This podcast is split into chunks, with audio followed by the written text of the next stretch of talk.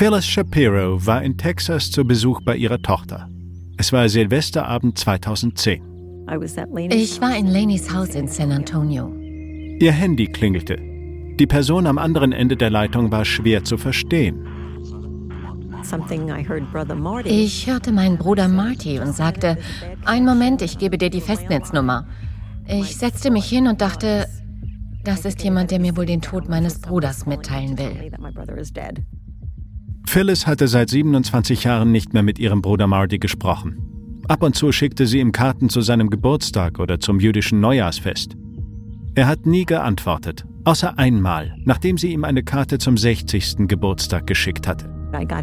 Ich bekam den Brief zurück. Da stand, Mrs. Shapiro, seit ich Sie vor über 20 Jahren aus meinem Leben gestrichen habe, öffne ich Ihre Post nicht mehr und lösche alle Ihre Nachrichten. Ich möchte von Ihnen nicht belästigt werden.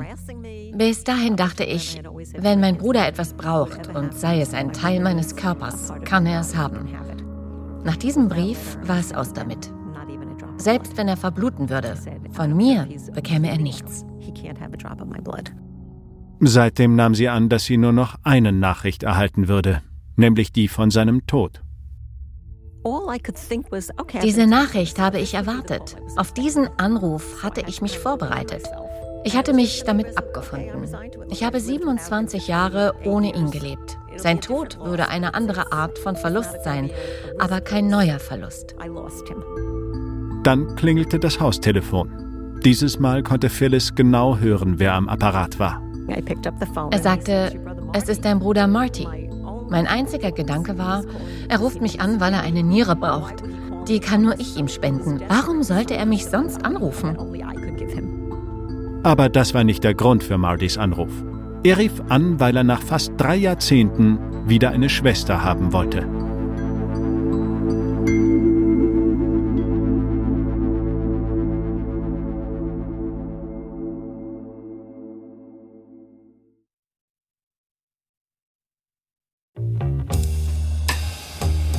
Von Wandery und Bloomberg. Ich bin Thomas Birnstiel und das ist der Therapeut von nebenan.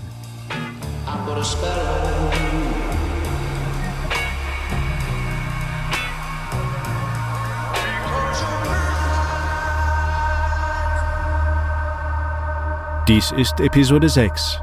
Was habe ich dir nur angetan? An diesem Tag sprach Phyllis lange mit Marty am Telefon.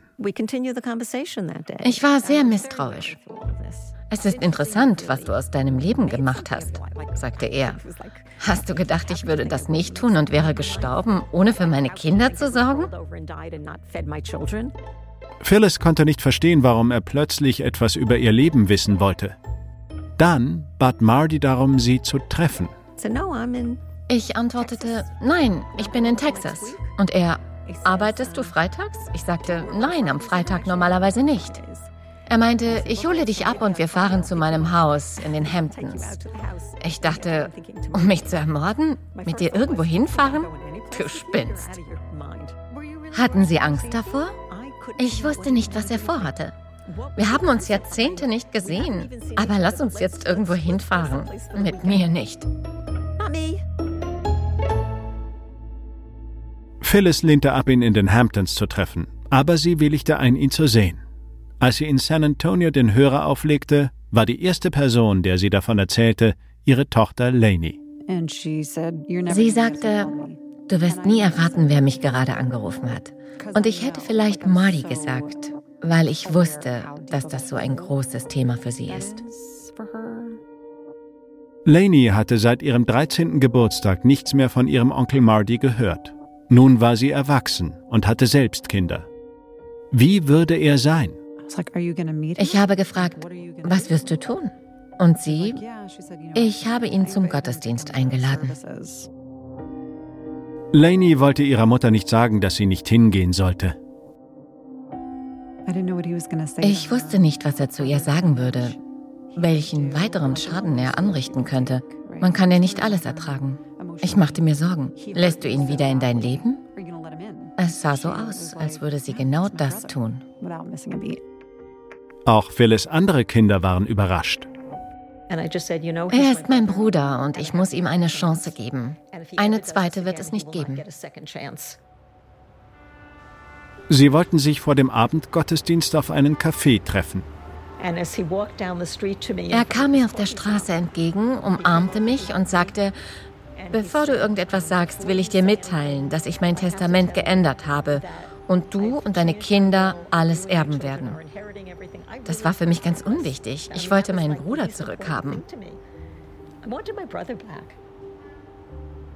Sie setzten sich in den Coffeeshop und begannen zu reden. Schon bald fing Marty an, seiner Schwester von Ike zu erzählen. Er sagte, dass Dr. Hirschkopf hinter dieser ganzen Sache steckte und ihm die Briefe diktiert hatte, die er geschrieben hat. Ich war misstrauisch und meinte, du warst es. Ich meine, du hast sie geschrieben. Du musst die Verantwortung für deinen Anteil übernehmen. Als er weiterredete, wurde Phyllis Haltung weniger streng. Er schilderte mir, wie der Kerl wirklich alles bestimmt hat, was er sagte und was er tat, und dass er es nicht wirklich so gemeint hat. Das machte es etwas einfacher für mich. Ich wusste nun, dass das jemand inszeniert hatte. Ich fragte sie, warum bist du in meine Wohnung gekommen und hast alle Sachen mitgenommen? Warum hast du das Schweizer Bankkonto abgeräumt? Sie sagte, ich wollte nur deine Aufmerksamkeit bekommen. Nun ja, du hast meine Aufmerksamkeit, Schwester. Du hast sie. Eine Entschuldigung? Ich kann mich nicht erinnern, ob ich sie um Verzeihung gebeten habe. Ich war so überwältigt von der Tatsache, dass sie wieder mit mir sprach. Marty und Phyllis tranken Kaffee, gingen in die Synagoge und redeten dann weiter. Bis drei Uhr nachts. Wir vereinbarten uns wieder zu treffen. Schon bald trafen sie sich alle paar Tage. Laney konnte ihrer Mutter die Freude ansehen, wieder Kontakt zu Marty zu haben. Oh, ich hörte es an ihrer Stimme. Jetzt machen wir dies, jetzt machen wir das. Sie war auf Wolke 7. Marty wollte, dass Phyllis mit ihm in das Haus in den Hamptons kam. Zuerst zögerte sie.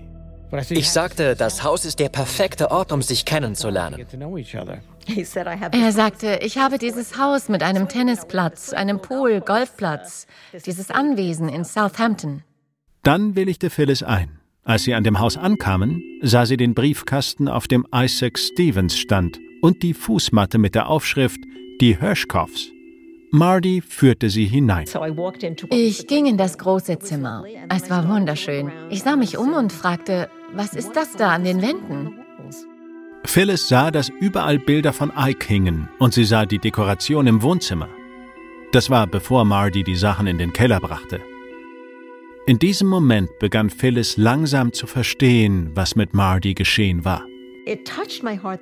Es berührte mich sehr. Er versuchte mir zu sagen, dass jemand seinen Verstand übernommen hatte, dass ihm jemand vorschrieb, was er zu tun hatte. Ich fragte ihn, warum hast du dich nicht gegen ihn gewehrt?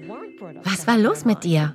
Wo warst du denn? Warum hast du dein Gehirn ausgeschaltet und warst so leichtgläubig? Phyllis gewann mehr und mehr Einblicke in das Leben, das er geführt hatte. Am ersten Tag wollte ich etwas kochen. Mein Bruder sagte, warte, ich hole etwas. Verschwand in seinem Schlafzimmer und kam mit Gemüse und Obst heraus. Ich fragte ihn, wieso er das im Schlafzimmer hätte. Er durfte es in seinem eigenen Haus nicht in der Küche aufbewahren. Sie merkte auch, dass Ikes Einfluss auf Marty noch nicht ganz verschwunden war. Mein Bruder glaubte immer noch einiges von Ikes Gerede. Als ich das Bild mit Ike und Brooke Shields sah, erzählte er, wie sie sich auf der Gala getroffen hatten und wie gern sie ihn mochte. Ich sagte, Marty, du hast 10.000 Dollar bezahlt, um einen Tisch zu haben. Die Stars sollten mit Ike interagieren und auf einem Bild auftauchen. Er legt seinen Arm um sie und du fotografierst. Brooke Shields war es doch völlig egal, wer das war. Phyllis war glücklich, mit ihrem Bruder in den Hamptons zu sein. Aber die Fotos störten sie. Ike starrte mich von überall her an. Wir begannen die Sachen von den Wänden zu nehmen. Aber es bestätigte sich, wie tief Ike sich in Martys Leben eingenistet hatte. Marty zeigte ihr die Plätze für Basketball, Tennis und Minigolf. Ich fragte ihn, wozu brauchst du das alles? Aber dachte eigentlich, auf welchem Planeten lebst du? Als ich den Tennisplatz sah, wollte ich wissen, ob er Tennis spielt. Er, nein, mit wem auch? Und ich, benutzt du den Swimmingpool? Er sagte, nein, man sollte nicht schwimmen, wenn man allein ist. Was machst du, wenn du hier bist?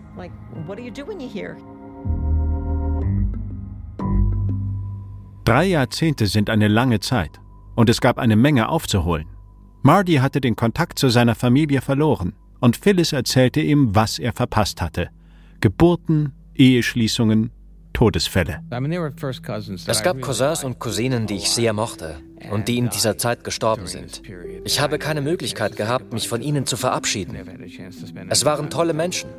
Mein Cousin Eric und auch andere. Ich lernte Phyllis in dem ersten Sommer nach Mardys Trennung von Ike kennen. Er stellte sie mir so vor. Das ist meine Schwester, die ich 27 Jahre lang nicht gesehen habe. Seitdem haben wir uns besser kennengelernt. Dawn und ich haben sie auf einen Drink eingeladen. Sie haben uns ihren Tennisplatz überlassen. Und Marty hat mir sein neues Hobby gezeigt. Bienenzucht. Nach außen hin wirkt es so, als wäre zwischen Phyllis und Marty alles wieder normal. Aber Phyllis sagt, dass Marty sich verändert hat. Er war so lange Zeit allein. Nachdem Ike sein Gehirn gekapert hat, da war er 38 Jahre alt. Über 30 Jahre war Ike in seinem Kopf und hat Marty auf eine frühere Stufe seiner Entwicklung zurückgeworfen. So dass Marty jetzt statt eines 68-jährigen Mannes eher wie ein 16-jähriger Junge wirkt, der komische Bemerkungen macht und nicht weiß, wie man sich benimmt. Keine Ahnung, wann er diese Lektion gelernt hat. Phyllis vertraut darauf, dass Marty jetzt auf sich selbst aufpassen kann. Aber es gibt Irritationen. Er war für eine Zeit mit einer Frau aus New Jersey zusammen. Irgendwann hat er mit ihr über ihre Zellulitis gesprochen. In einem Tonfall wie Hallo oder Auf Wiedersehen. Dass das nicht geht, merkt er gar nicht. Auffällig war, dass Marty nun sehr empfindlich auf jeden echten oder vermeintlichen Versuch reagierte, ihn zu kontrollieren. Was ich sehe, ist ein gestörtes Selbstbild und ein gestörtes Verhältnis zur Welt. Er hat das Bedürfnis zu beweisen, dass er jetzt der Boss ist. Als würde Marty die Jahre, die er unter Ikes Fuchtel verbracht hat, überkompensieren. Ich bemühe mich, keine Vorschläge zu machen. Ich möchte nicht Ikes Rolle übernehmen. Wenn ich etwas vorschlage, sagt er sofort Nein. Wenn ich einen anderen bitte, den Vorschlag zu machen, kommt er zu mir und sagt, oh, da hatte jemand eine tolle Idee.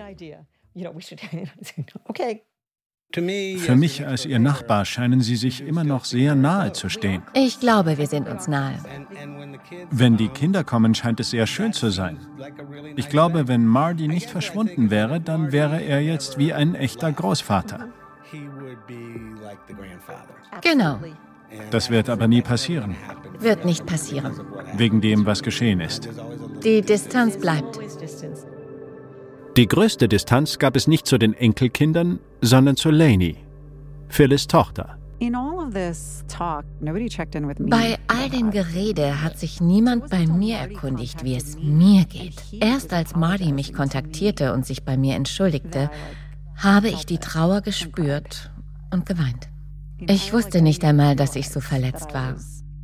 Für mich war es so, du kannst dich bei mir entschuldigen, aber ich werde dich nicht plötzlich zu allen Familienaktivitäten einladen und dich eine Beziehung zu meinen Kindern aufbauen lassen und dann verschwindest du möglicherweise wieder. Mein Bruder dagegen war sehr offen und ich denke, meine Schwester war es auch. Vielleicht liegt es daran, dass sie den Brief nicht bekommen haben. In dem Brief zu ihrem 13. Geburtstag schrieb Marty, dass Phyllis ihn betrogen hat und er sie alle nie wiedersehen will. Für mich war die Tatsache, dass ich die Empfängerin des Briefes war, so etwas wie ein emotionaler Blitzableiter für alles. Ich war diejenige, die ihn meiner Mutter vorgelesen und ihre Reaktion miterlebt hat. Auch das musste ich verarbeiten. Es dauerte, bis Laney ihrem Onkel vertraute. Wenn man sich das als Tür zu einer Beziehung vorstellt, bin ich wohl eher vorsichtig hindurchgegangen. Ich möchte meinen Kindern nicht die Möglichkeit verwehren, von anderen geliebt zu werden. Jeder liebt auf seine Art und das ist doch gut so. Am allermeisten freute sich Lainey für ihre Mutter. Ich dachte, toll, sie hat im Lotto gewonnen. Wie viele Menschen haben so eine Chance? Da kommt die Person, die den Schaden angerichtet hat, zurück und entschuldigt sich. Wie viele von uns kennen solche Situationen mit Menschen, die uns verletzt haben? Und alles, was wir wollen, ist eine aufrichtige Entschuldigung. Und dann können sich die Türen wieder öffnen, oder? Ich habe mich so für sie gefreut.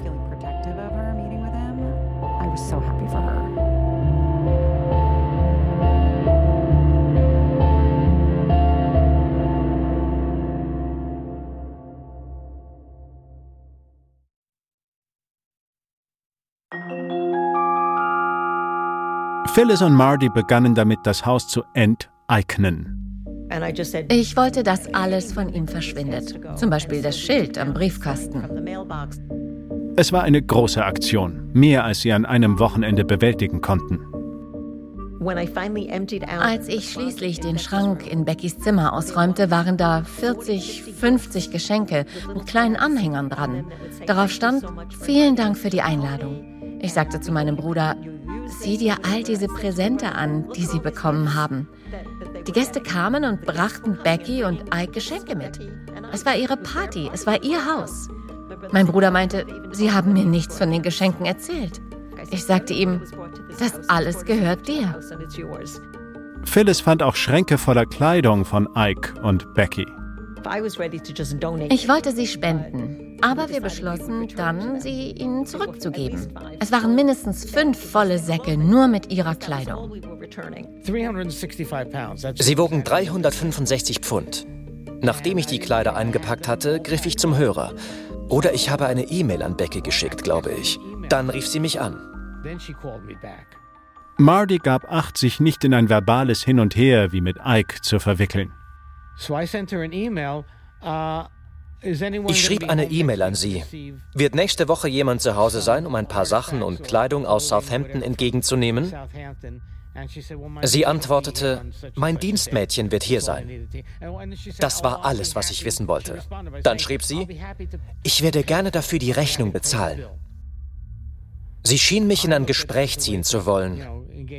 Nein, ich bin nur daran interessiert, das Zeug aus meinem Haus zu bekommen. Dann kam der Anruf. Der Anruf von Becky. Es war in Costco. Sein Handy klingelte und ich sah, wie das Gesicht meines Bruders aschfahl wurde.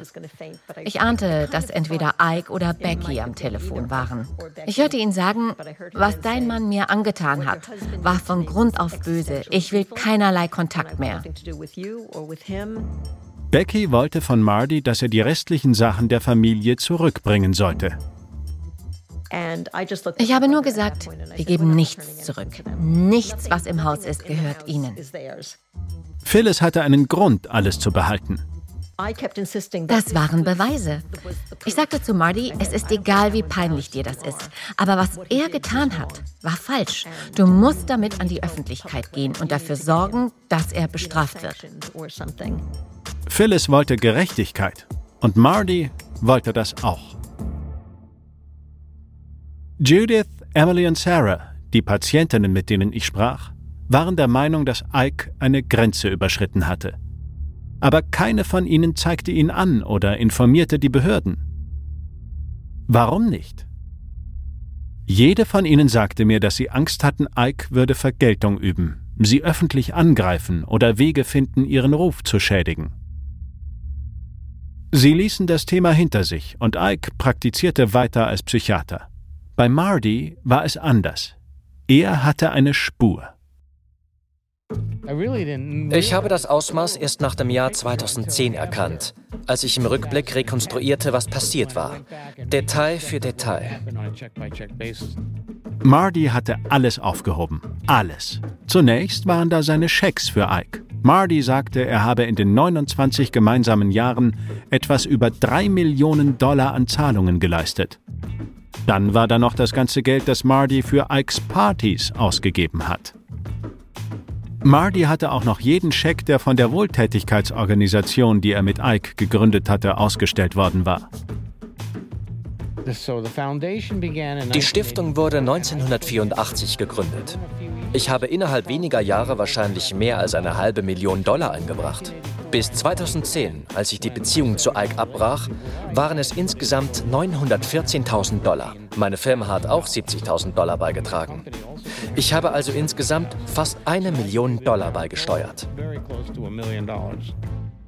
Ikes Beiträge beliefen sich auf 190.000 Dollar. Fast alle Spenden, die die Yarone Stiftung tätigte, gingen an Ike zum Beispiel für Wohltätigkeitsessen, bei denen er mit Prominenten verkehrte. Als Marty die Schecks von Jerome durchblätterte, fand er heraus, dass Ike sogar drei Schecks auf Isaac Stevens ausgestellt hatte, also an sein eigenes Geschäftspseudonym. Sie beliefen sich auf insgesamt 6000 Dollar und Marty hatte keine Ahnung, wofür sie bestimmt waren. Ike hatte mir bei zahlreichen Gelegenheiten gesagt, dass eines der Markenzeichen der Stiftung wäre, dass alles, was reinkommt, auch wieder rausgeht. Dass es keine Verwaltungskosten für einen leitenden Angestellten oder eine Angestellte der Stiftung gäbe. Als wir entdeckten, dass drei Schecks auf ihn ausgestellt wurden, war das sehr schockierend. That was very shocking. Ike antwortete nicht auf die Fragen zu diesen Schecks, erklärte aber, dass er nie Geld über sein Stundenhonorar hinaus angenommen habe. Nachdem Marty alle Beweise gesammelt hatte, wusste er nicht, was als nächstes zu tun wäre. Doch er kannte ein paar Anwälte. Mehrere Anwälte sagten mir, es hat keinen Sinn, jemanden zu verklagen, wenn sie keine Schäden nachweisen können. Er hat sie nicht bestohlen, sondern nur ein Honorar für seine Dienstleistungen bekommen. Keiner der Anwälte war darauf spezialisiert. Ich habe dann eine Anwältin gefunden, die im Staat New York Klagen wegen psychiatrischen Missbrauchs erhebt. Audrey Bedolis sagte mir, dass Marty gute Chancen hätte, aber die Verjährungsfrist für diesen Fall schon vor Jahren abgelaufen war. Es war zu spät für Marty vor Gericht zu ziehen aber vielleicht gab es andere Möglichkeiten, seinen Fall vorzubringen. Ich wandte mich an die Gesundheitsbehörde des Staates New York. Die Gesundheitsbehörde kann einem Arzt die Zulassung entziehen. Ich habe einen sehr detaillierten Brief geschickt und einige vorläufige Beweise vorgelegt. Ungefähr sechs Wochen später erhielt Marty eine Antwort vom Office of Professional Medical Conduct, der Gesundheitsbehörde, dem OPMC. Eine Angestellte der Gesundheitsbehörde schrieb mir, das ist von Interesse. Wenn Hirschkopf strafrechtlich angeklagt wird, kann ich ihm die Lizenz aberkennen. Vorher können wir nichts machen. Im Grunde genommen wischte sie es einfach vom Tisch. Der Brief schloss mit den Worten, die OPMC ist für die von Ihnen gemeldeten Probleme nicht zuständig. Daraufhin habe ich mich an den Psychiatrischen Verband des Staates New York gewandt. Er schickte den Brief an die Psychiatrische Gesellschaft des Staates New York, der zur US-amerikanischen Fachgesellschaft der Psychiater gehört. Ich reichte eine Beschwerde mit allen Einzelheiten ein. In der Antwort stand im Wesentlichen, wir danken Ihnen. Wir werden einen Ermittler beauftragen und die Sache untersuchen. Die Fachgesellschaft, abgekürzt APA, meldete sich einige Male bei Mardy und forderte weitere Unterlagen an. Schließlich, vier Jahre später, erhielt Mardy einen Brief von Dr. Henry C. Weinstein, dem Vorsitzenden des Ethikausschusses der New Yorker Nebenstelle der APA. Da stand, wir werden eine Anhörung durchführen. Sie sollte am 8. Juni 2016 sein. Ich habe die Eröffnungsrede sehr genau vorbereitet und ich habe alle Beweise, über welche die Gesellschaft verfügte und die sie vermutlich übergeben hatte, dem Arzt gezeigt. Wir wussten nicht, ob Ike irgendwelche Unterlagen zur Verfügung gestellt wurden. Aber dann, ein paar Wochen vor der geplanten Anhörung, ich bekam einen Brief, in dem stand, dass er aus der APA ausgetreten war und der Verband nun nicht mehr zuständig war. Dieser Brief kam von Dr. Weinstein. Er teilte Marty mit, dass Ike seine APA-Mitgliedschaft habe auslaufen lassen. Er ist nicht nur aus dem Verband des Staates New York ausgetreten, sondern auch aus der APA, aus beiden psychiatrischen Vereinigungen. Die Anhörung wurde abgesagt. Als ich Ike dazu befragte, antwortete er, dass er 2011 aufgehört hatte, Beiträge an die Gesellschaft zu zahlen, ein Jahr bevor Marty seine Anschuldigungen vorbrachte. Er sagte, dass seine Entscheidung, die APA zu verlassen, nichts mit Mardys Beschwerde zu tun hätte. Doch Dr. Weinstein schrieb in einem Brief von 2016 an Mardy, wir berücksichtigen die Entscheidung eines Psychiaters, die APA während einer ethischen Untersuchung zu verlassen. Wir haben die APA über die Beschwerde und die Entscheidung von Dr. Hirschkopf informiert, seine Mitgliedschaft zu beenden, nachdem die Beschwerde eingereicht wurde. Mardy gab nicht auf. Mit Hilfe eines alten Studienfreundes wandte er sich erneut an die New Yorker Gesundheitsbehörde. Mein Freund Jeffrey half mir, einen Brief zu verfassen. Darin hieß es, Ihr erster Brief war inakzeptabel. Ich lege hiermit noch einmal Beschwerde ein und erwarte, dass Sie etwas unternehmen. Diesmal schilderte Marty genau, was er für ein Fehlverhalten hielt. Er schrieb, dass Ike, als sein Psychiater ihn davon überzeugt hatte, eine Stiftung zu gründen, bei der Ike einen Freibrief für die Verwendung der Gelder hatte. Und wie Ike ihn überredet hatte, Becky wertvolle Immobilien zu hinterlassen und dass Ike Mitunterzeichner seines Schweizer Bankkontos war. Mit einem Arzt ein gemeinsames Bankkonto führen? Absurd. Marty wies auf eine spezifische Art von Missbrauch hin. Das Gesetz, das Ärzten die unzulässige Einflussnahme auf ihre Patienten verbietet. Ich habe alle Unterlagen, die ich an die APA geschickt hatte, an die Gesundheitsbehörde weitergeleitet. In der Antwort stand, wir werden einen Ermittler mit dieser Sache betrauen. Dann verging ein weiteres Jahr.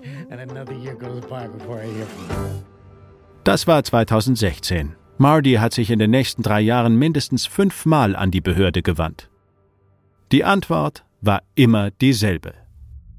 Es wird gerade untersucht. Nichts weiter. Ich schrieb Ihnen ein Jahr später. Was ist los? Die Antwort lautete, die Untersuchung läuft. Dieser Prozess, die Briefe, die Beschwerden, das Nachfassen, das alles nur um eine Anhörung zu bekommen. Dabei werden beide Seiten gehört und man entscheidet das weitere Vorgehen. Das kann von einem Verweis bis hin zum Entzug der Approbation des Arztes gehen. Doch bevor das geschieht, muss die Gesundheitsbehörde die Ermittlungen abgeschlossen haben. Mardys Streitsache war also weiter offen. Die Behörde veröffentlichte einen Jahresbericht, in dem die durchschnittliche Dauer einer Untersuchung angegeben wird. Letztes Jahr waren es 321 Tage. Die Untersuchung von Mardys Fall hat mehr als 1000 Tage gedauert. Warum braucht ein Ermittler so lange, um zu entscheiden, ob diese Beschwerde eine Anhörung wert ist? Vor allem, wenn man bedenkt, welche Unterlagen Mardy vorgelegt hat. Eines Nachmittags rief Mardy Jason Warren, den stellvertretenden Leiter der Ermittlungen, an. Hallo, hier Jason. Hallo, Herr Warren. Hier spricht Martin Markowitz. Wie Sie wissen, haben wir 2016 eine Beschwerde über meinen ehemaligen Psychiater eingereicht. Das ist zwei Jahre her. Ihre letzte Mitteilung ist von Juli letzten Jahres. Ich möchte Sie unterrichten, dass gerade ein Journalist mithört. Ich habe ihm die Erlaubnis dazu gegeben. Was ist momentan der Stand der Ermittlungen? Ich kann keine unserer Angelegenheiten mit einem Journalisten besprechen. Ich habe ihn dazu... Er kann sich mit der Abteilung für öffentliche Angelegenheiten in Verbindung setzen. Was ist der Stand? Das, was in dem Brief stand. In diesem Brief stand, dass eine Untersuchung eingeleitet worden ist. Aber ich habe keine Ahnung, an welchem Punkt wir jetzt sind. Niemand hat mit mir korrespondiert. Ich bin ratlos, denn die letzte Mitteilung stammt vom Juli letzten Jahres. Jetzt haben wir April 2019. Diese Sache hängt nun schon seit mehreren Jahren bei Ihnen fest. Seit drei Jahren. Ich verstehe, Sir. Ich werde Sie zu einem anderen Zeitpunkt kontaktieren und wir besprechen das. In Ordnung. Ich informiere Sie. Okay. Wiederhören. Dieser Typ hat nichts getan. Wahrscheinlich darauf gewartet, dass ich sterbe und verschwinde.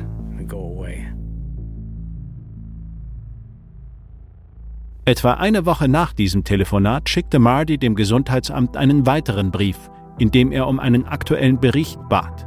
Diesmal gab es eine neue Information. Die Behörde teilte mit, dass Martys Fall jetzt von einem Psychiatrieexperten geprüft werde. Es war ein Geduldsspiel.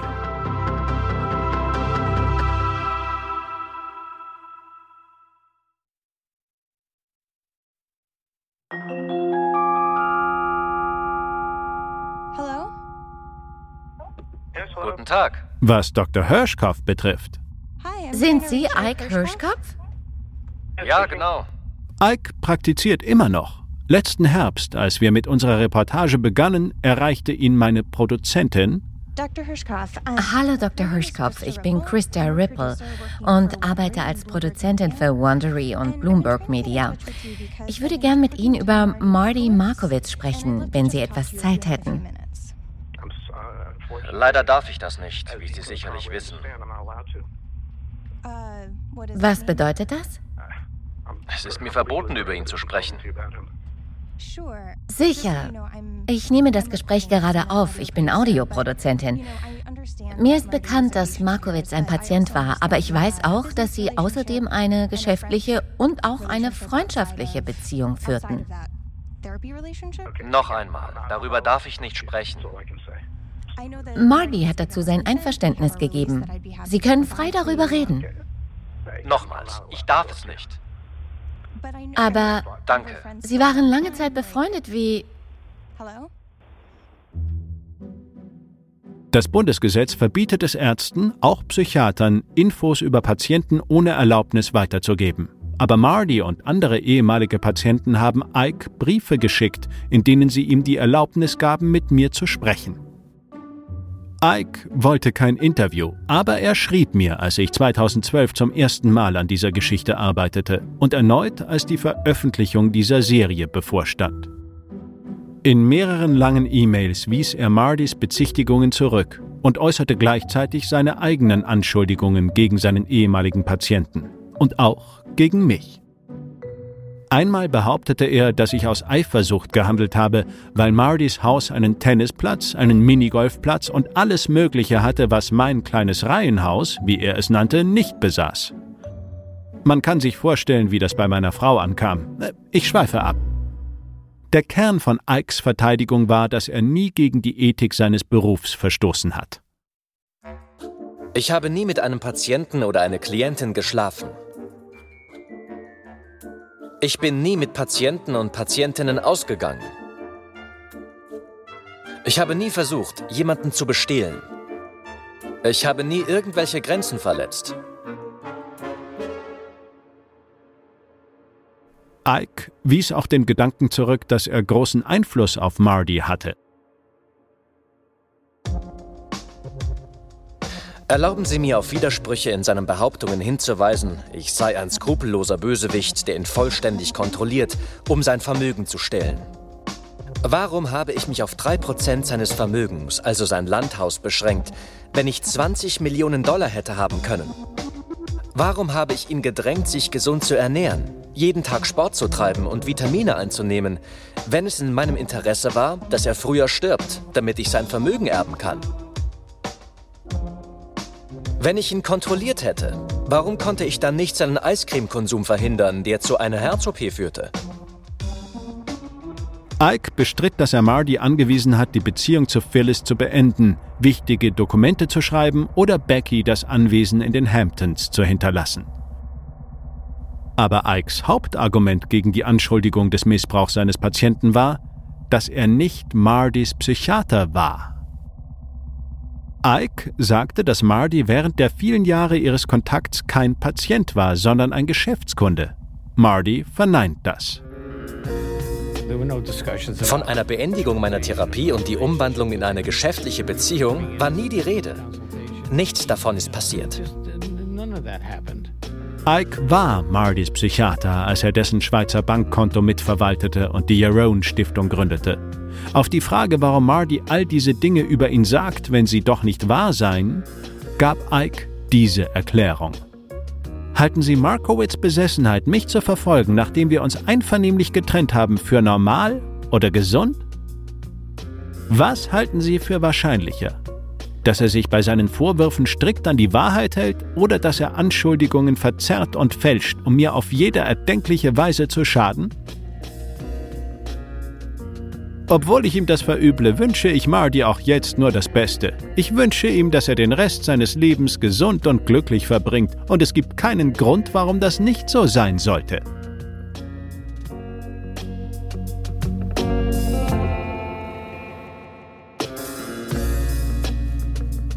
Ike behandelt immer noch Patienten in der Praxis, in der Marty ihn kennengelernt hat. Er ist aktiv in seinem Alumni-Netzwerk und auf der Website der Medizinischen Fakultät der New York University wird er als klinischer Professor in der Abteilung für Psychiatrie aufgeführt.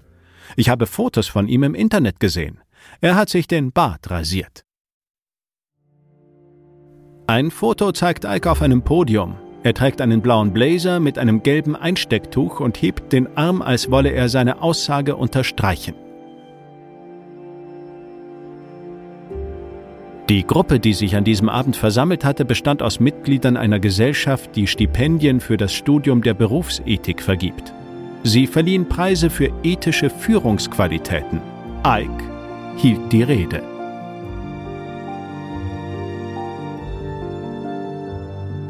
Und Marty?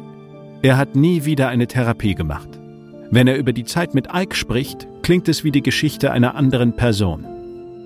Er war nie in der Lage zu erklären, warum er fast 30 Jahre brauchte, um Ike Hirschkopf den Rücken zu kehren. Jetzt blickt er nur noch nach vorne. Er leitet immer noch seine Firma, obwohl seine langjährigen Mitarbeiter Sam und Bruce in den Ruhestand gegangen sind. Er reist jetzt, etwas, das er in den Jahren mit Ike nicht mehr gemacht hat. Schönen Urlaub. Marty und Phyllis verbringen Feiertage wie das Pessachfest zusammen. Manchmal feiert die ganze Familie gemeinsam.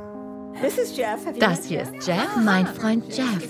Das ist Nancy's Partner. Meinem Bruder begegnet? Nein, noch nicht. Nicht seit wir wieder vereint sind. Nach 27 Jahren. Ich setze mich hier hin. Marty sitzt wieder am Tisch, zusammen mit zwei von Phyllis Kindern. Lainey hat ihre Familie mitgebracht und Nancy ihren Freund. Phyllis Freundin Anne ist auch dabei. Leitet Phyllis das Sederessen vom Stuhl aus? Ich bin mir nicht sicher. Es ist ihre Show, ich werde kein Wort sagen. Das ist ungewöhnlich. Redest du wieder mit ihr? Wir rufen uns einmal die Woche an, manchmal auch öfters.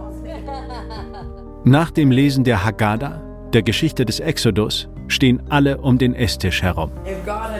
Hätte er uns an den Berg Sinai geführt, uns aber nicht die Torah gegeben, es hätte uns genügt. Hätte er uns die Torah gegeben, uns aber nicht ins Land Israel gebracht, es hätte uns genügt. Hätte er uns ins Land Israel gebracht, uns aber nicht den Tempel erbaut, es hätte uns genügt.